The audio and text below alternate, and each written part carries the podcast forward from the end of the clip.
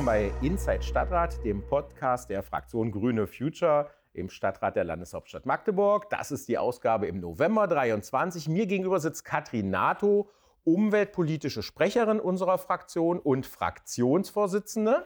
Hallo, herzlich willkommen. Ich freue mich, dass ihr und Sie wieder eingeschaltet habt. Und mir gegenüber sitzt Mirko Stage, Vorsitzender des Bauausschusses. Und wir sitzen heute in einem anderen Zimmer mal und draußen werden schon die Weihnachtsbuden aufgestellt. Ja, wir sitzen äh, tatsächlich im Rathaus auf der Rückseite vom Ratssaal. Das hat einen Hintergrund, denn es ist Montag, Nachmittag. Gleich geht um 16 Uhr die Stadtratssitzung weiter. Sieben Stunden haben wir schon hinter uns gebracht am Donnerstag und ein paar Stunden liegen, glaube ich, heute noch vor uns. Und es war eine besondere Stadtratssitzung. Die erste Sitzung in der Haushaltssperre, Mirko. Wir haben tatsächlich eine Haushaltssperre in Magdeburg. Wir haben alle gehofft, dass wir es noch abwenden können, aber jetzt ist sie erst mal da. Und was heißt das jetzt eigentlich für uns und für die Beschlüsse im Stadtrat? Ja, die Haushaltssperre schwebt natürlich so ein bisschen über allem. Wobei man immer sagen muss, eine Haushaltssperre, die im November kommt, ist jetzt nicht so schlimm wie eine Haushaltssperre, die vielleicht gleich am Jahresanfang kommt, denn bestehende Verträge sind grundsätzlich zu erfüllen. Es ist also nicht so, dass jetzt plötzlich alles gecancelt wird, was schon läuft. Aber es wird jetzt noch mal etwas genauer hingeguckt bei allen neuen Ausgaben. Es gibt Besetzungssperren, das hat die Oberbürgermeisterin verkündet. Es wird äh, einfach jetzt äh, Stellen, die frei werden, werden nicht nachbesetzt im Normalfall. Es gibt ein paar Ausnahmen im Ordnungsamt zum Beispiel. Und auch bei allen anderen Beschlüssen schaut man noch mal genau hin. Hintergrund ist jetzt gar nicht zwingend nur das aktuelle Haushaltsjahr, wo wir auch ein ordentliches Minus machen werden, sondern auch das kommende Haushaltsjahr, wo die Situation nicht viel besser aussieht. Und ich glaube, um diesen Ernst der Lage uns allen noch mal ein bisschen bewusster zu machen, war jetzt diese Haushaltssperre das Mittel der Wahl. Denn wenn wir es nicht hinbekommen, einen genehmigungsfähigen Haushalt hinzu, hinzubasteln und zu beschließen im Dezember, dann gehen wir im schlimmsten Fall in die Zwangsverwaltung. Und dann haben wir als Stadträte und Stadträte gar nicht mehr viel zu sagen. Das wäre echt traurig. Dann fehlt uns wirklich der Gestaltungsspielraum. Aber es wird nochmal interessant, weil im Dezember, das könnt ihr dann quasi in der nächsten Folge hören, da reden wir nochmal genauer über den Haushalt und auch über die Änderungsanträge und was wir vielleicht auch tun können, um noch ein bisschen mehr Einnahmen zu generieren. Aber wir haben auch schon gemerkt, Darf ich schon zum Spoiler? nächsten Thema? Ja. Nee, kleiner Spoiler ja. noch. Äh, hinter uns liegt jetzt ja auch schon die Haushaltsklausur des Finanzausschusses. Äh, Alexander Pott, unser Stadtratsvorsitzender, auch aus unserer Fraktion, ich waren ja zugegen. Und äh, da haben wir es tatsächlich geschafft, mit den Änderungsanträgen einen genehmigungsfähigen Haushalt, ich sage wirklich zusammen zu basteln, so komisch dieses Wort klingt, weil es ist wirklich sehr viel klein-klein. Und jetzt können wir nur hoffen, dass die Fraktionen diesen Weg der Vernunft mitgehen, unter anderem wurde dort auch die Erhöhung der Parkgebühren zum Beispiel beschlossen. Und das wird natürlich nochmal ein harter Kampf dann im Dezember Stadtrat. Ja, so viel als Spoiler ist, vorab. Genau, es bleibt und es wird spannend im Dezember. Aber interessanterweise haben wir ja auch äh, am letzten Donnerstag schon Dinge wieder beschlossen, wo ich dachte, na ja, ob das alle jetzt so verstanden haben, dass wir noch nicht so viel Geld haben, dass wir nicht so viel Geld haben werden, vielleicht in den nächsten Jahren. Da ging es nämlich um die dritte Elbquerung. Wir haben äh, zwei Anträge beschlossen, also wir nicht, wir haben das nicht oder nicht die ganze Fraktion, sage ich es mal so. Es gab da Abweichungen in der Fraktion. Ähm, aber unter anderem die CDU hat einen Antrag gestellt, dass wir doch für eine dritte Erklärung jetzt beginnen sollen zu planen. Aber ja, was das vielleicht kosten könnte, so Planungskosten und so, hm, da waren wir auch beieinander. Bei dem ersten Antrag der ja. CDU, den fanden beide Seiten, sowohl der Future-Teil als auch der Grünen-Teil der Fraktion doof. Das kann man so sagen, weil er sagt Augen zu und durch, es geht sofort los. Also morgen rollen zwar noch nicht die Bagger, aber die Planer fangen an, macht mal dritte Elbquerung, egal wer es bezahlt. Das macht aus meiner Sicht gleich mehrfach keinen Sinn, solch einen Antrag eigentlich zu beschließen, auch wenn er leider eine Mehrheit bekommen hat. Denn erstmal muss man gucken, brauchen wir sie? Für welche Verkehre brauchen wir sie? Mhm. Ich persönlich, das ist kein Geheimnis, bin der Meinung, wir brauchen durchaus für Fußverkehr und Radverkehr, ähnlich wie der Brücke am Krakauer Wasserfall, eine Verbindung zwischen Salbke und Ostelbien, weil das wirklich den Menschen dort äh, in den südlichen Stadtteilen nochmal ganz neue Möglichkeiten eröffnen würde. Man könnte aus Presta schnell mal rüber zum Gröninger Bad oder zum Salbker Wasserturm. Ähm, aber beim individuellen äh, motorisierten Verkehr bin ich der Meinung, könnte man möglicherweise auch einfach einen Anschluss an die neue Brücke, die ja in Schönebeck gebaut wurde, äh, planen, sodass man dort gar keine zusätzliche Brücke braucht. Das ist zumindest jetzt meine Position. Wie siehst du das? Ja, ich sehe das ähnlich. Unser Fraktionsvorsitzender Olaf Meisser hat das ja auch sehr gut dargestellt. Er hat ja deutlich gemacht, eigentlich, wir schaffen damit nur wahrscheinlich überregionalen Verkehr. Also für die Leute vor Ort, gerade für Ostelbien, wird das wahrscheinlich wenig bringen, weil Ostelbien ist ja gerade ähm, allein durch die Gegebenheiten, ja, wir haben den Kreuzhaus auf der anderen Seite, da kann nicht gebaut werden, eigentlich ja auch begrenzt so, ne, von, der, von der Ausdehnung. und dass deswegen äh, dem Verkehr, den wir schaffen würden, durch eine Brücke eher ein überregionaler Verkehr sein wird und dass das ja jetzt nicht gewollt sein kann. Ähm, da stimme ich komplett mit überein. Also wir haben aber, muss man ja sagen, in dem Antrag äh, stand ja nicht, für welche Verkehrsträgerarten es sein soll. Das heißt, wir könnten da gegebenenfalls noch mal so ein Ding hinbekommen und sagen, ja, Brücke vielleicht schon, aber wenn dann nur für Straßenbahn und Fahrrad und Fuß. Jetzt könnte man denken, die progressiven VerkehrspolitikerInnen der CDU wollen auch gar keinen Autoverkehr. Da haben sie nicht reingeschrieben, für welchen Verkehr. Aber nein, wahrscheinlich ist für die eine Brücke immer automatisch für den Autoverkehr. Darum stand es nicht drin. Das es haben gibt, sie nicht gemeint. Es gibt aber auch. tatsächlich einen weitreichenderen Beschluss, den haben wir im Rahmen des Verkehrsentwicklungsplans getroffen. Und da steht eben drin, dass diese Brücke für Fuß- und Radverkehr und maximal noch für ÖPNV sein soll. Sie könnte auch für einen Rettungswagen sein. Das kann man sehen, wie man das am Herrnkrugsteg ja realisiert hat, dass dort auch kein MIV drüber fährt, aber ein Rettungswagen Rettungswagen könnte man noch drüber fahren. Das macht aus meiner Sicht auch Sinn. Aber darum fand ich persönlich und auch mein äh, Fraktionskollege Stefan Bublitz, der auch äh, von Future sozusagen in der Fraktion ist, den SPD-Antrag so sympathisch. Der hat nämlich nicht gesagt, legt los, sondern der hat gesagt, geht mal zum Land, verhandelt mit dem Land.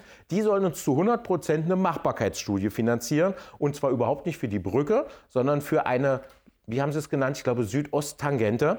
Also praktisch einen Bogen, den man um Ostelbien schlagen kann und den man dann möglicherweise ja an diese Schönebecker Brücke anbinden kann, damit sich die Verkehre nicht immer so naja, durch die Innenstadt queren, äh, quälen, wenn auf der A2 mal wieder etwas ist. Und da geht es auch gar nicht darum, morgen anzufangen, sondern dann geht es wirklich darum, spricht mit dem Land, vielleicht bezahlen die uns ja die Machbarkeitsstudie. Und das finde ich spannend, weil die Machbarkeitsstudie würde dennoch ergeben, Macht es Sinn? Macht es keinen Sinn? Wenn es Sinn macht, auf welchen Routen macht es Sinn? Und dann könnte man möglicherweise Trassen frei halten, damit zukünftige Generationen für welche Verkehrsform auch immer, vielleicht sagen wir auch bloß, wir wollen ja Busverkehr lang schicken, äh, dort etwas planen könnten. Und ich hoffe so ein bisschen, dass die Verwaltung jetzt nicht gleich anfängt, den CDU-Antrag umzusetzen, weil du hast es schon gesagt, eingehend, das Geld haben wir sowieso nicht. Ja, wir können ja auch noch mal ein paar Zahlen sagen. Ja? Auf 28 Kilometer Fluss haben wir ja auch schon sechs Brücken.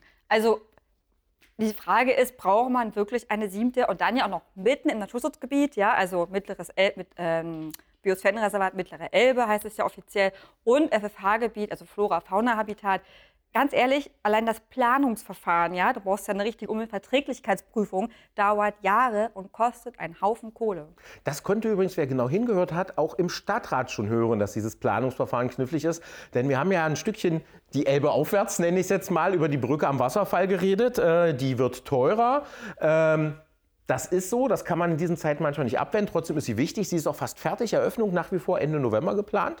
Ähm, ist ja halbseitig auch benutzbar. Und auch da wurde begründet, ja, wir hätten ja eigentlich gleich eine neue Brücke bauen können, aber weil es im FFH-Gebiet liegt, ist das so kompliziert.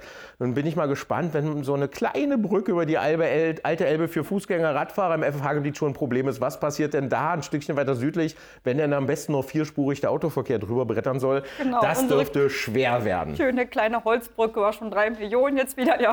ja.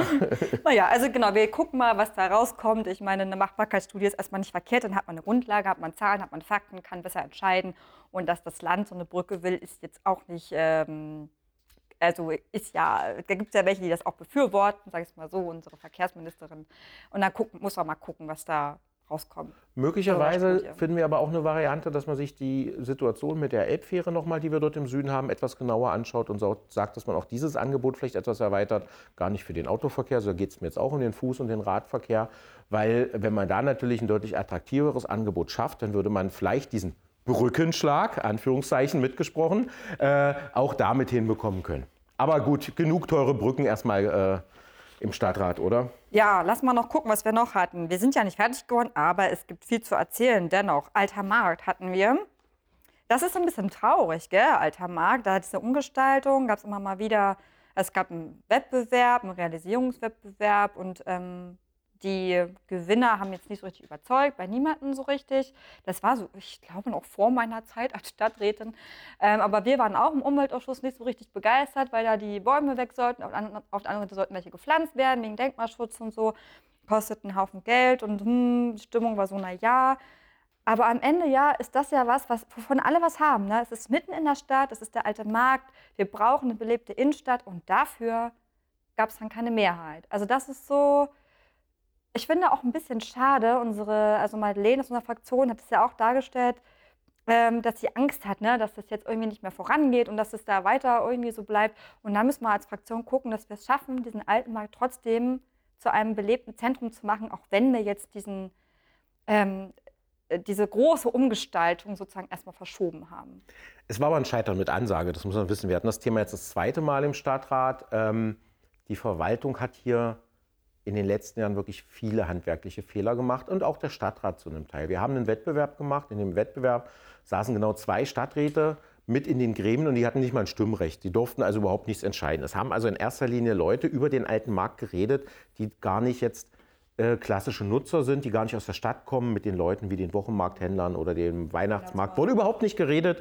In dem ganzen Verfahren bis zur vorletzten Runde, wo wir das dann äh, kritisiert haben, es wurde praktisch künstlich etwas draufgesetzt, was sicherlich viele tolle Elemente hat, aber es wurden Außengastronomien an Stellen eingezeichnet, wo gar keine Gastronomie sein wird, sondern da, wo die IHK ist, ist eine langfristige Vermietung drin. Da wird sich jetzt keine Gaststätte ansiedeln. Dafür wurde für die bestehenden Gastronomien, wie für den Ratskeller, der ist zwar geschlossen, aber soll ja wieder öffnen, gar keine Lösung gefunden. Es wurde wurden, äh, wie du schon gesagt hast, Bäume weggerissen, dafür auf der anderen Seite wieder gemacht. Dafür wurde ein Wasserspiel eingeplant, aber genau an der einzigen Stelle, wo eigentlich der Wochenmarkt stehen kann, sodass dieses Wasserspiel praktisch nie laufen würde. Es wurden lustige Kurvenradien eingezeichnet und ähm, das alles wurde mit niemandem abgestimmt im Vorfeld, sodass wir das, ich glaube, vor einem halben, dreiviertel Jahr schon mal kassiert haben im Stadtrat. Danach gab es genau eine einzige Gesprächsrunde, wo die IG Innenstadt und auch der Weihnachtsmarkt mal mit am Tisch saßen. Der Geschäftsführer des Weihnachtsmarkts hat mir gerade auf dem Weg hier ins Rathaus nochmal gesagt, du Mirko, seitdem hat keiner mehr mit uns geredet, nur weil es am Donnerstag anders klang, so von wegen, wir seien im Gespräch. Nein, sind wir nicht. Und hier müssen wir tatsächlich einen Step zurückgehen. Wir müssen, glaube ich, erstens schauen, dass wir in diesen Zeiten gar nicht beliebig Geld haben. Diese Umgestaltung würde mindestens 10 Millionen ja, Euro kosten. Ja, es wird auch mega teuer. Total teuer. Ja, ja. Und ich glaube, was wir vor allem wollen, ist Autoverkehr runter. Genau. Als erstes, dass man da wirklich Aufenthaltsqualität schafft. Das, das will übrigens eine große Mehrheit. In der AG Wochenmarkt wollten das auch die Vertreter von CDU bis Linke alle durchweg sozusagen. Und wir hatten auch schon Anträge dazu. Ja wir hatten auch schon Anträge, es gibt Beschlüsse dazu. Ja. ja, genau.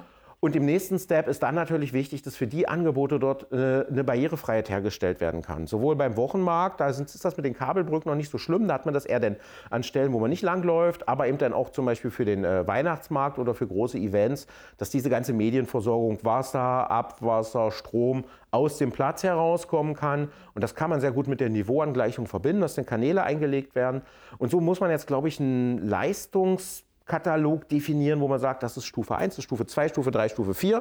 Und da muss man mit dem Planer nochmal reden, macht ihr das auch? Oder wenn ihr das nicht macht, müssen wir einen anderen Weg finden. Und wir müssen natürlich die Stadt auch an die beschlossenen äh, Beschlüsse quasi schon erinnern. Ja? Also ich erinnere mich, wir hatten einen zur Innenbelebung Alter Markt. Ähm, da waren auch schon Sachen dabei, auch mobile Bäume, so, ne? also so Kästen, Blumenkästen aufstellen und sowas. Davon ist quasi nichts passiert. Das Einzige, was passiert ist, dass sie diese äh, Enzis jetzt zwischenzeitlich mal aufgestellt haben. Und tatsächlich ist es ja eigentlich gar nicht so schön gewesen. Die standen einfach irgendwo in der Mitte gefühlt wahllos rum und trotzdem saßen da Leute. Ja. Es hat trotzdem funktioniert, obwohl es jetzt noch nicht so einladend war. Also ich glaube, da ist echt Potenzial da, was wir nutzen können und müssen. Und ich glaube, das sind wir als Fraktion besonders gefordert, das weiterhin auch zu begleiten und da ein bisschen Druck zu machen. Ja, vielleicht macht es auch tatsächlich Sinn, nochmal ein ganz niederschwelliges Beteiligungsverfahren, wo auch die Bürgerinnen und Bürger einfach nochmal wirklich ohne was Kompliziertes einfach ihre Wünsche äußern können. Was ist ihnen tatsächlich wichtig? Ich glaube, äh, wenn man die Bäume, die jetzt da stehen, diese Baumreihe ähm, südlich, da sind zwei, drei Bäume abgängig, wenn man die einfach nachpflanzen würde, wäre das auch schon ein schöner erster Step. Und wie gesagt, wie du schon sagtest, man kann auch den Verkehr vom alten Markt mit mobilen Kübeln nehmen, die da zu Marktzeiten hingesetzt werden, die können bepflanzt sein. Also da sind viele einfache Lösungen möglich, die keine 10 Millionen kosten müssen und die trotzdem schon mal ein gewisses Mehr bringen. Denn der Wochenmarkt wird zumindest in der wärmeren Zeit so schlecht, wie man immer denkt, gar nicht angenommen. Da sind viele Menschen an den Ständen, so tagsüber. Und ähm, auch da haben wir eine Veränderung beschlossen. Der Wochenmarkt wird in Zukunft von einer neuen Gesellschaft, die mit am Weihnachtsmarkt angedockt ist, bewirtschaftet. Und da kann man so ein bisschen hoffen, dass dadurch sich vielleicht auch noch mal etwas mehr Belebung ergibt. Gucken wir mal weiter, was wir noch hatten, oder? Oh ja, wir hatten ja noch das Baudezernat. Das war auch eine lange Geschichte, wenn ich äh, ganz kurz nur einführen darf. Ähm, das Baudezernat ist ein bisschen in die Jahre gekommen, das Gebäude. Die Mitarbeiter brauchen da ähm, vielleicht auch mal neue Büros und das Gebäude an sich ist, glaube ich, sehr sanierungsbedürftig, würde ich mal sagen. Ähm, und das ist auch Konsens im Stadtrat, auch bei uns. Und da hat man gesagt, gut, wir müssen irgendwie äh, das Gebäude erweitern, ähm, vielleicht einen Neubau. Ähm, und hat das in einer Kaltluftschneise geplant. Wir haben darüber schon mal gesprochen in einem Podcast hier. Also vielleicht ist es ja auch jetzt nicht ganz so neu für einige von euch und Ihnen. Ähm, und jetzt haben wir es geschafft, tatsächlich in diesem Stadtrat äh, zu beschließen, dass das nicht in einer Kaltbuschneise gebaut wird und haben zwei Varianten vorgeschlagen, wo es denn stattdessen sein kann. Wollen wir trotzdem ganz kurz diesen Step zurück machen, dass man vielleicht wirklich den Hörerinnen und Hörern, sind ja ein paar Monate vergangen, diese Absurdität mal vor Augen führt. Wir haben ein Baudezernat, und wir haben einen Eigenbetrieb kommunales Gebäudemanagement. Und wir als Stadtrat haben vor ein paar Jahren Baubeschränkungsgebiete beschlossen. Richtig. Diese Kaltluftschneisen, du sagst. Also Gebiete, ja. in denen man nicht bauen darf. Ein Privater, wenn der da bauen will, kriegt gesagt, nee, geht nicht, weil da kommt die kalte Luft, strömt in die Stadt rein oder in die Stadtteile rein, sorgt speziell im Sommer für einen guten Austausch, dafür, dass die, diese Hitzeglocken, die man ja oft in Städten hat, nicht entstehen. Und, und wir haben dafür einen Preis gewonnen, unter anderem ja. für diesen Beschluss, weil wir das so clever gemacht haben. Also, also eigentlich also sind wir Vor super. Ein Vorzeigekonzept kann man eigentlich sagen. Eigentlich sind wir super. Und jetzt plant die Stadt selber eine Erweiterung des Baudezernats. Und niemand, weder das Baudezernat noch der Eigenbetrieb KGM, schaut in diese Unterlagen, ob da vielleicht ein Baubeschränkungsbereich ist und plant einfach mitten in diesen Baubeschränkungsbereich rein einen Anbau. Das hatten wir vor einigen Monaten im Stadtrat und tatsächlich am Anfang waren wir so ein bisschen die Bösen, so, was wollt ihr denn jetzt hier? Mittlerweile hat es ein bisschen gebraucht, um sich zu setzen und mittlerweile haben alle erkennt, erkannt, das ist nicht nur irgendwo so ein kleiner Rand, so ein kleines bisschen, sondern das macht wirklich richtig die Schneise zu. Und das ist auch für die Außenwirkung. Also wenn das Bauzeit hat, da baut, ganz ehrlich, was sagst du denn anderen, die da bauen und sagen, hier, ihr macht es doch selber. Also man darf diese Büchse der Pandora quasi eigentlich nicht öffnen. Und das ist ja auch, also da, da muss man wirklich krass vorsichtig sein. Und wir waren im Umweltausschuss sehr stolz darauf, dass wir es geschafft haben, einen Änderungsantrag zu stellen, in dem wir gesagt haben, wir wollen in den verschiedenen Varianten beachtet haben die klimatischen Baubeschränkungsbereiche. Äh, und das war, äh, war ein großer Erfolg, muss man mal sagen, weil es hat ja auch lange gebraucht. Ne? Die Gemüter waren erhitzt, du hast es gerade gesagt. Ne? Und das war so, ja, aber wir müssen da jetzt trotzdem noch mal reingehen, auch wenn das die Planung verzögert. Das ist wichtig, dass wir uns an unsere eigenen Konzepte halten. Und es hat geklappt. Wir haben, ja, hat, wir haben das so ein bisschen über Monate allen äh, näher gebracht, das Thema. Und jetzt äh, gibt es zwei Alternativen, plötzlich doch. Und man stellt sogar fest, dass die eine gleich noch mehrere Probleme löst dieses Baudezernat, ursprünglich mal so ein Lehrlingsgebäude, so ein Lehrlingswohnheim gewesen, so ein Plattenbau. Man sieht es auch überall noch. Die haben in jedem Büro ein Waschbecken an der Wand. hat auch seine Vorteile. Äh, das hat eine Mensa, die seit 20 Jahren nicht mehr benutzt wird. Da tagt immer der Bauausschuss drin. Da fallen auch gerne mal die Paneele von der Decke runter. Das Licht flackert auch. Die müsste eigentlich sowieso mal weggerissen werden. Die könnte man wegreißen und könnte dort den Anbau machen. Also das ist der Nord westlich, stört überhaupt nicht. Und gleichzeitig, was am Anfang auch gar nicht ging, da ist ein großer, großer Parkplatz, wo wir gesagt haben, der baut zwar einfach auf dem Parkplatz. Nein, wir brauchen die Parkplätze. Wo wir gesagt haben, das ist doch kein Problem, macht eine Tiefgarage drunter. Verrückte Idee, ich weiß. Total ähm, modern sowas. Und auch diese Variante, das jetzt auf dem Parkplatz zu bauen, diese zwei Möglichkeiten sollen nochmal geprüft werden. Euer Umweltausschussantrag war schon gut, der ging schon in die richtige Richtung. Wir er war sehr gut. Der war schon sehr gut. Wir waren aber sehr gut drauf im Bauausschuss und haben da noch mal einen draufgesetzt und haben gleich diese zwei ganz konkreten Standorte auch noch in den Antrag reingeschrieben, weil wir uns gesagt haben, bevor vielleicht irgendjemand doch wieder nicht genau weiß, was wir meinten, machen wir es noch mal ganz konkret. Sicher ist sicher. War ja auch gute Aufgabenteilung. Umweltausschuss, Bauausschuss, jeder hat seinen Aufgabenbereich sehr genau. ernst genommen in dem Fall. Ich glaube, es hat sich bei der Bauverwaltung durchgesprochen, wenn man das jetzt nicht so machen würde, dann würde in Zukunft jeder private Bauherr sich einklagen können und würde sagen, ich möchte jetzt auch im Baubeschränkungsbereich bauen, wenn ihr das als Stadt dürft. Das wäre, glaube ich, nicht so cool, auch für die Stadtverwaltung nicht. Aber aus unserer Sicht natürlich wäre das auch eine volle Katastrophe fürs Stadtklima. Genau. Also da haben wir echt einen großen Erfolg verbucht.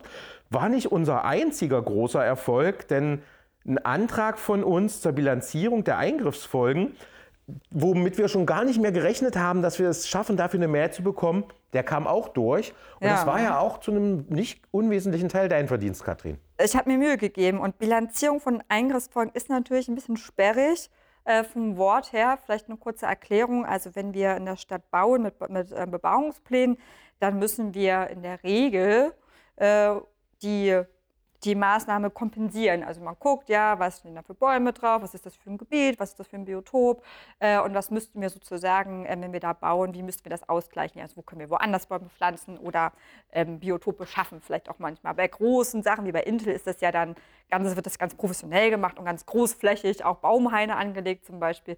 Ähm, aber wir hatten den Antrag, dass wir ähm, bei Bebauungsplänen, die nach dem ähm, Paragraph 13a, also nach dem beschleunigten Verfahren, so nennt sich das, wenn wir danach bauen, das macht die Stadt sehr gerne, weil das spart Zeit und Geld und Personal, ähm, dass wir da sozusagen auch ähm, die, äh, also den Umweltgedanken mit integrieren und quasi auch bilanzieren müssen und das Umweltamt auch mit zu Rate ziehen. Das ist wichtig, weil dieser Paragraph ist noch nicht so neu. Ich weiß gar nicht genau, von wann der ist, aber man hat ihn speziell eingeführt für den Innenstadtbereich. Man wollte also ja auch die Innenstadt beleben. Das finden wir auch gut. Wir wollen auch die Innenstadt beleben.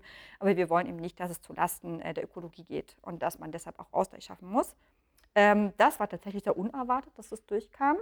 Ähm, aber das ist sehr gut. Das kann uns helfen für unser Stadtgrün insgesamt, auch wenn es vielleicht ein bisschen braucht, bis sich das dann so niederschlägt. Ja ähm, in der Praxis.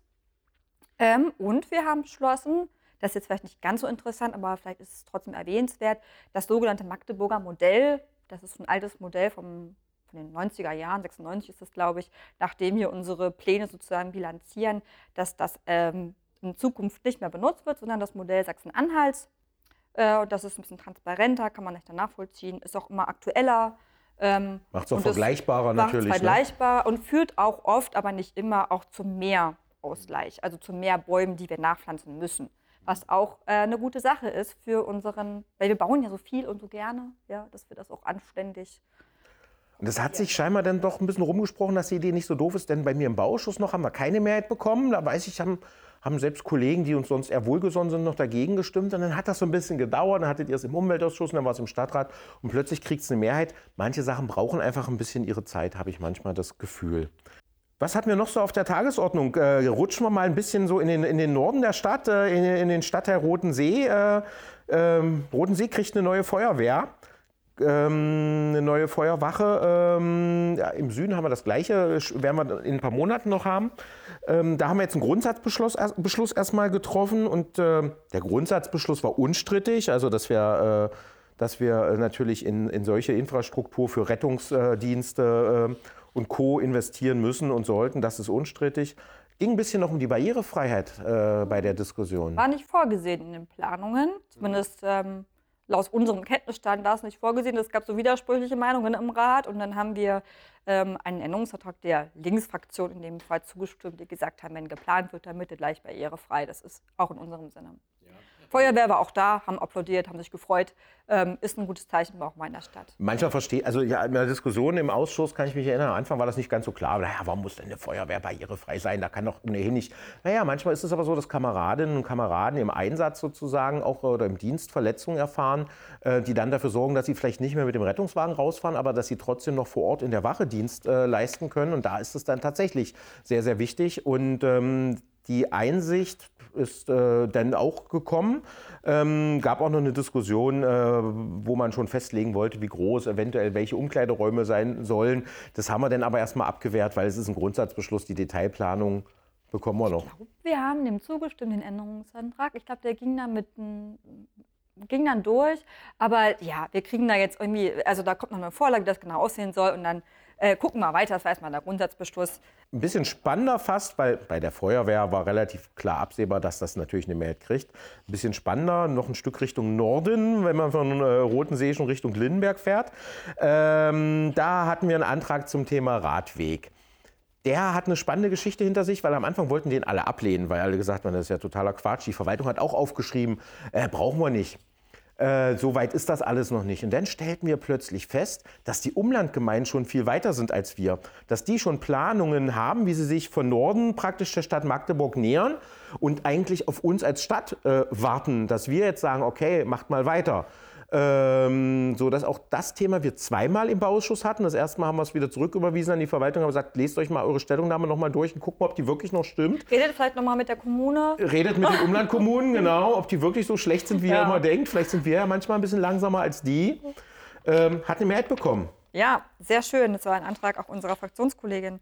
Genau, und dann hatten wir, ah, das kommt heute noch, äh, die Gießpatenschaften aber ich bin mir sicher, dass das heute zugestimmt wird. Ein Neuantrag von uns. Äh, mhm. Da wollen wir, ich weiß nicht, ob, äh, ob ihr das kennt, ja, magdeburgis.de, da kann man, das ist eine coole Website von so einem Tüftler, ähm, kann man die ganze Stadt sich angucken und dann hat er die ganzen Bäume drin, dann sieht man äh, auch, was es für Bäume sind und wie viel Wasser die sozusagen gerade haben und dann kann man ähm, für so einzelne Bäume Patenschaften äh, übernehmen und die im Sommer gießen, wenn sie Wasser brauchen. Und wenn man das nicht gleich mit so einer Patenschaft will, dann kann man auch das quasi immer mal wieder nur gießen und dann sagen, hey, ich habe gegossen.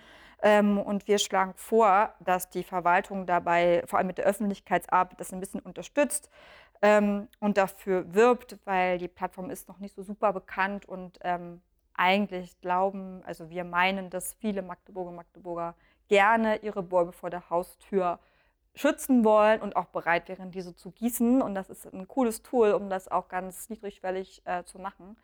Und da bitten wir heute um Unterstützung. Und der Vorteil wäre ja, wenn eben viele Magdeburgerinnen und Magdeburger mitmachen, dann entlasten die eben den Eigenbetrieb Stadtgarten und Friedhöfe und dann muss der sich ein kleines bisschen weniger darum kümmern und kann vielleicht stattdessen noch 20, 30, 40, 50 Bäume mehr pflanzen dafür, weil die Mitarbeiterinnen und Mitarbeiter dann ein bisschen mehr Luft dafür haben. Das ist so ein bisschen unsere Hoffnung. Wie gesagt, jetzt gleich ab 16 Uhr werden wir darum kämpfen und dann in der Presse könnt ihr parallel, wenn, während ihr diesen Podcast hört, nachlesen, wie das denn ausgegangen ist. Ein Thema, was wir aber schon am Donnerstag im Stadtrat hatten, äh, war die jährliche Drucksache zur Dachmarkenkampagne Otto Stadt. Äh, das ist ein buntes Sammelsurium, was sich immer darunter verbirgt. Vor einigen Jahren haben wir beschlossen, ah, ich glaube, es ist schon über zehn Jahre her mittlerweile, Otto-Stadt sein zu wollen. Das ist das Label, was überall drauf prangt. Otto-Stadt Magdeburg. Man kennt es sicherlich so von Anzeigen oder manchmal ist es ja auch so ein Kasten. Otto, Otto findet das toll oder so steht er da drauf. Ähm, die Kampagne geht weiter, aber mit reduziertem Budget. Mhm. Aber man muss sagen, die Kampagne ist eine sehr gute Marketingkampagne gewesen. Jeder kennt es. Und das muss man auch erstmal schaffen, als Staat eine Kampagne zu machen, die wirklich jeder kennt. Also da gibt es natürlich so ein paar kritische Stimmen in, im Ratslager, aber insgesamt muss ich sagen, wenn sowas so erfolgreich ist, sollte man das auch weiter unterstützen, auch wenn es und das kostet auch immer Geld. Marketing kostet auch immer Geld, das ist logisch. Ähm, aber dadurch, dass es so bekannt ist, ist es vielleicht auch okay, wenn es ein bisschen weniger wird. Cool fände ich es, wenn neben Otto fährt gern Fahrrad oder ähm, liebt Bäume, dann auch noch Edita ein bisschen mehr ins Spiel kommt. Haben wir schon mehrmals in der Vergangenheit dort diskutiert. Ist immer so ein bisschen noch auf der Strecke geblieben. Ähm, tatsächlich, ich finde es auch, dass es eine erfolgreiche Kampagne ist. Am Anfang, klar hat man das kritisiert, aber es wird darüber geredet. Und selbst wenn negativ darüber geredet wird, weil ein paar Leute sagen, oh, ist ja doof, ihr mit eurem Otto, ist es trotzdem Thema. Und äh, natürlich macht man Marketing nicht nur für die Leute in der Stadt, die sind schon hier, sondern eben auch darüber hinaus. Und ich stelle immer wieder fest, dass wir auch so ein bisschen im weiteren Umland äh, bis Hannover und Co. doch wahrgenommen werden mit den Drucksachen, die es auch dazu gibt, mit den ganzen Tourismusprospekten, die es dazu gibt. Und man darf eben nicht vergessen, dass so eine Kampagne natürlich auch äh, Gäste in die Stadt holt und damit auch Geld in die Stadt holt. Die Hotels sollen ausgebucht sein, die Gastronomie soll ausgebucht sein, der Einzelhandel soll florieren und unsere Kultureinrichtung soll natürlich auch besucht sein. Und das darf man nicht vergessen. Sind jetzt bloß noch 67.000 Euro, glaube ich, statt 100.000 Euro ist immer noch viel Geld, aber ist letztendlich Geld, was ganz vielen Leuten dafür äh, zugutekommt. Und du hast aber völlig recht, wir müssen mal ein bisschen gucken, dass die dass die beiden Frauen, Ottos, Adelheid und Editha, die, die Editha noch ein bisschen mehr da nicht zu kurz kommen, sondern vielleicht auch doch noch eine größere Rolle spielen. Ich habe heute, das passt auch ganz gut zum Thema Werbung und Marketing, noch eine Anfrage, von der ich hoffe, dass ich sie heute stellen kann. Da geht es jetzt nicht um die ganz große Werbung, die von den Leuten, die sich ganz dolle leisten können, sondern so um die ganz kleine von der, von der freien Kultur. Die konnte früher an den Litfaßsäulen Plakate hängen. Äh, relativ günstig über ein Budget, was die Stadt mit der Firma Ströer, die die Außenwerberechte vermarktet, ausgehandelt hat. Seit 1. Januar hat sich das sehr stark verschlechtert. Wir haben damals davor gewarnt, vor einem guten Jahr, dass das durch einen neuen Vertrag passieren könnte, dass sich die Situation verschlechtert. Die Verwaltung hat gesagt, nein, macht euch keine Sorgen, alles gut. Und ähm, nach meiner Wahrnehmung äh, ja, sind, sind Medialeistungen, so nennt man das im Werbedeutsch, in Höhe von 150 bis 200.000 Euro verschwunden, für die sonst zum Beispiel der Moritzhof oder das Volksbad Bukau oder auch Leute wie der, äh, wie, äh, wie der CSD hat das zum Beispiel auch genutzt, äh, äh, Werbung hängen konnten und das geht jetzt nicht mehr. Meinst du, man kann das noch ändern? Ändern kann man das nicht mehr, weil der Vertrag ist beschlossen und unterschrieben. Man kann aber gucken, dass man jetzt äh, neue Möglichkeiten schafft. Also zum einen ist nicht gut kommuniziert worden. Bis heute gab es kein Treffen äh, offiziell zwischen den, den, beiden Dezernaten der Verwaltung Bau und Kultur und den Vertreterinnen und Vertretern der freien Kultur. Seit anderthalb Jahren wird es eingefordert. Es gab da auch damals einen Brief äh, von Vertreterinnen der freien Kultur an, an die Stadtratsfraktion. Bis heute findet das einfach nicht statt. Das ist schon doof, weil man muss darüber, glaube ich, mal reden und dann muss man schauen, ob man eben andere Möglichkeiten äh, findet. Ich sage mal so, gerade in diesen Zeiten muss ja auch gar nicht mehr alles print und gedruckt sein. Vielleicht gibt es ja auch digitale äh, Sachen, digitale Kanäle über die Social-Media-Kanäle der Stadt, wie vielleicht stärker solche Angebote beworben werden können. Aber ähm, das, da will ich mal ein bisschen nachbohren und nachfragen, wie die Situation eigentlich ist, weil ich habe das Gefühl, dass der Verwaltung das Problem so gar nicht mehr bewusst ist, weil jetzt schon wieder ein paar Monate vergangen sind und vielleicht haben sich ja alle daran gewöhnt. Ja, also achtet mal drauf, was auf den Litfaßsäulen so für Werbung hängt und von wem die kommt und für was das eigentlich dann auch ist. Ja. ja. Das ist echt ganz spannend. Gut. Ja, dann haben wir heute noch einen Antrag von uns drauf. Da geht es um die GWAs, also um die was heißt das eigentlich ausgesprochen? Gemeinwesen, Arbeitsgruppen. Gemeinwesen. Ach, ich habe das Gemeinwesen, Arbeitsgruppen. Danke. Man sagt immer GWAs, wenn man selten darüber nachdenkt. Genau, Gemeinwesen, Arbeitsgruppen, die es ja in jedem Stadtviertel und jedem Stadtteil gibt. Ähm, und die wollen wir so ein bisschen stärken und so ein bisschen digitale Beteiligungsmöglichkeiten ähm, schaffen, dass die es leichter haben, auch auf die Menschen, die in ihrem Viertel und in ihrem Stadtteil leben, auch äh, zuzugreifen. Weil es natürlich auch für die also es gibt so einige GWAs, glaube ich, wo tatsächlich auch dann oft auch dieselben Leute sind und vielleicht auch irgendwie die jungen Menschen nicht so gut nachkommen oder so, weil die es halt auch gar nicht so wissen, dass es das gibt. Und dann haben wir gedacht, na Leute, ihr also wenn man die unterstützen könnte, ne, indem man sagt, hier, wir machen zum Beispiel mal E-Mail-Verteiler oder sowas, ne, oder geben euch so digitale Plattformen, wo ihr mal abstimmen könnt über Sachen zum Beispiel, ne, und dass ihr sozusagen den GWAs ein bisschen unterstützt, damit die ihre Arbeit vor Ort gut machen können. Ähm, das erhoffen wir uns davon. Aber der Antrag hatte es nicht so einfach in den Ausschüssen. Also im Verwaltungsausschuss hat er na, ich glaube, keine Mehrheit gekriegt. Ich bin mir gar nicht so. Ja, oder wenn dann. Nee, hat keine Mehrheit bekommen. Mhm. Ähm, da sträubt sich auch die Verwaltung dagegen, sagen, nee, ist nicht unsere Aufgabe und wir können das gar nicht leisten mit dem Personal und so. Ähm, aber am Ende kommt es ja auch uns als Stadträten und auch der Verwaltung zugute, wenn man weiß, was die Leute vor Ort wirklich bewegt und wo die Probleme sind. Und wenn man sie besser beteiligen kann, kann man Sachen vielleicht auch so umsetzen, dass sie dann nicht erst im vierten Anlauf beschlossen werden, man merkt, öh, man hat gar nicht mit denen geredet. Ja, was wollen die eigentlich? Ähm, also es könnte, eigentlich wäre es für alle gut, alle könnten davon profitieren. Da müssen wir heute für kämpfen, dass der noch durchkommt. Da werden wir für kämpfen und natürlich Bürgerbeteiligung äh, zu organisieren ist anstrengend. Das sieht man, dass die Verwaltung das gerne auch mal ablehnt. Äh, du sprachst vorhin ja, als du über das beschleunigte Verfahren geredet hast, davon, was das alles vereinfacht. Ja, es vereinfacht auch die Beteiligungsform. Ganz dolle. Ähm, und ähm, das ist, glaube ich, der Grund, warum die Verwaltung da ein bisschen äh, Sorgen hat, weil man muss in diese GHWA-Sitzung dann auch hin und wieder mal jemand von der Verwaltung schicken, der vielleicht vorstellt, das neueste Bauprojekt auf dem Platz, die geplante Straßensperrung oder keine Ahnung, was auch immer. Ähm, das ist aber eben auch die Chance, dass die Menschen, die in den jeweiligen Stadtteilen leben, dann auch sich einbringen können. Und wenn es dann dort Einschränkungen gibt, weil irgendein neues Vorhaben realisiert werden soll, dann hat man die als Multiplikatoren schon auf seiner Seite, weil die sagen, ja, das ist jetzt zwar so, dass hier mal die Wege und Straßen gesperrt werden, aber dafür wird jetzt dieser Platz neu gestaltet, das haben wir uns alle gewünscht. Und hier kommen noch sechs Bäume hin und auch noch vier Papierkörbe und fünf Sitzbänke. Und dann ist das eine Win-Win-Situation für alle. Und diese Zeit muss man sich nehmen. Darum ist es wichtig, dass wir heute diesen Antrag nochmal versuchen durchzukämpfen. Und da machen wir jetzt hier gleich nochmal einen kleinen Werbeblock. Wenn ihr schon unseren Podcast heute zum ersten Mal hört oder länger hört und sagt, wir wollen uns politisch einbringen, aber wir wollen gar kein Parteibuch haben, wir wollen einfach in unserem Stadtteil dafür sorgen, dass alles vorangeht, dann guckt euch die GWAs an, da kann man genau das tun. Und wenn denn die Stadträte und Stadträte Entscheidungen treffen wollen und müssen, dann sind es genau diese GWAs, mit denen man sich dann vernetzt, wo man nachfragt, sagt mal, was wollt ihr jetzt eigentlich? Wollt ihr den Platz wirklich zugepflastert oder wollt ihr Bäume hin? Sagt mal eure Meinung. Und das ist dann eine sehr, sehr gute Chance. Und deshalb ist auch wichtig, dass in den GWAs auch viele Menschen vertreten sind und die auch diverser werden. Mhm. Weil das natürlich dann am Ende vielleicht auch nicht immer das widerspiegelt, was im Stadtteil los ist, wenn da immer dieselben 20, 30 Leute hingehen. Ja. Also DGA ist eine tolle Sache und es geht viel über Kommunikation und wir müssen lernen, die Verwaltung muss lernen, dass wir viel mehr miteinander reden müssen. Genau, wir hoffen, dass wir da heute ein bisschen mehr Glück haben mit dem GWA-Antrag als mit unserem Antrag zur Peter-Zinke-Stiftung. Am Donnerstag, da ging es um den Versuch, diese wieder zu errichten, wieder zu beleben. Eine Stiftung, die es äh, bis zur Gründung der DDR gab äh, in Sunburg. Mit dem Versuch, mit dem Antrag sind wir leider gescheitert. Ich glaube, du stehst da sehr gut im Thema. Ja, ein bisschen. Also mich hat das auch ein bisschen traurig gemacht, muss ich sagen, äh, weil die Stadt Magdeburg da sozusagen etwas vielleicht besitzt oder sich an einverleibt, was ihr nicht gehört. Also Peter Zinke kurz war ein, ein Landwirt und ein Ratsmann in Sudenburg, ähm, schon vor 200 Jahren, ähm, und hat ein Testament oder hat äh, fünf Stiftungen sogar damals gegründet. Ähm, einige haben sich aufgelöst, ne, weil der Zweck dann beschlossen wurde. Ähm, er hat zum Beispiel die beiden äh, Türme in Ambrosius-Gemeinde, ja, die, ähm, dafür hatte er sozusagen auch noch äh, Stiftungsgeld zur Verfügung gestellt.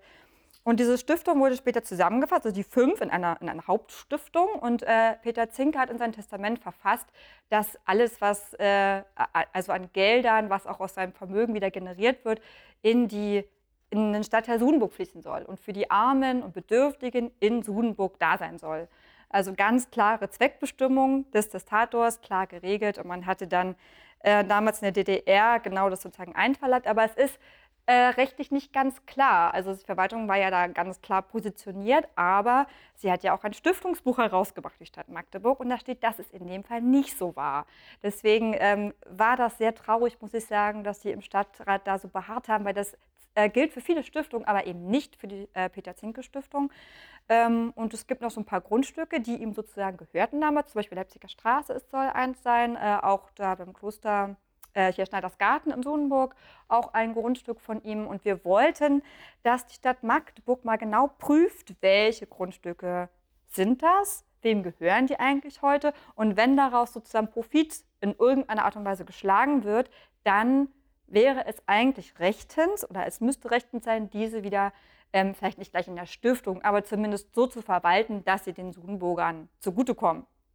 Äh, das war eigentlich das Ansinnen. Wir sind ja schon so zurückgerudert, wenn wir gemerkt haben, die wollen das eigentlich nicht so richtig ähm, und haben das dann ganz mit einem Änderungsantrag ganz eigentlich nur noch zu einem Prüfauftrag gemacht. Bitte guckt mal, liebe Verwaltung, welche Grundstücke sind es, was ist sozusagen noch im Eigentum, wie wird es verwaltet. Ähm, und dann hätte man noch mal gucken können, ja, ist das überhaupt viel Geld oder nicht oder lohnt sich das überhaupt, ja. Ähm, aber das hat man, wollte man nicht und jetzt will man mal gucken, ob wir vielleicht andere Wege finden, das noch mal rauszukriegen. Ich glaube, wir sollten an dem Thema dranbleiben. Vielleicht war es für einige auch einfach zu kompliziert, äh, in, in, dem Moment äh, zu verstehen. Ähm, spannend ist die Historie schon. Es gibt in Sunburg noch das Altenpflegeheim Peter Zink, in dem ich äh, vor über 20 Jahren als Altenpflegehelfer gearbeitet habe. Genau. Äh, von daher ist es ein spannendes Thema ja. ähm, und wir bleiben dran und schauen mal, ob vielleicht die Legislatur geht ja nicht mehr so lange, die Stadträtinnen und Stadträte nach uns da eine weisere Entscheidung fällen werden. Es ist zu hoffen. Wir gehen jetzt gleich in die zweite Runde. Wir gehen jetzt rüber in den Ratssaal zur Fortsetzungssitzung. Äh, wir wünschen euch noch einen schönen November und äh, danke fürs Zuhören. Freuen uns freuen, wenn ihr auch nächsten Monat wieder einschaltet. Tschüss. Bis dann, ciao.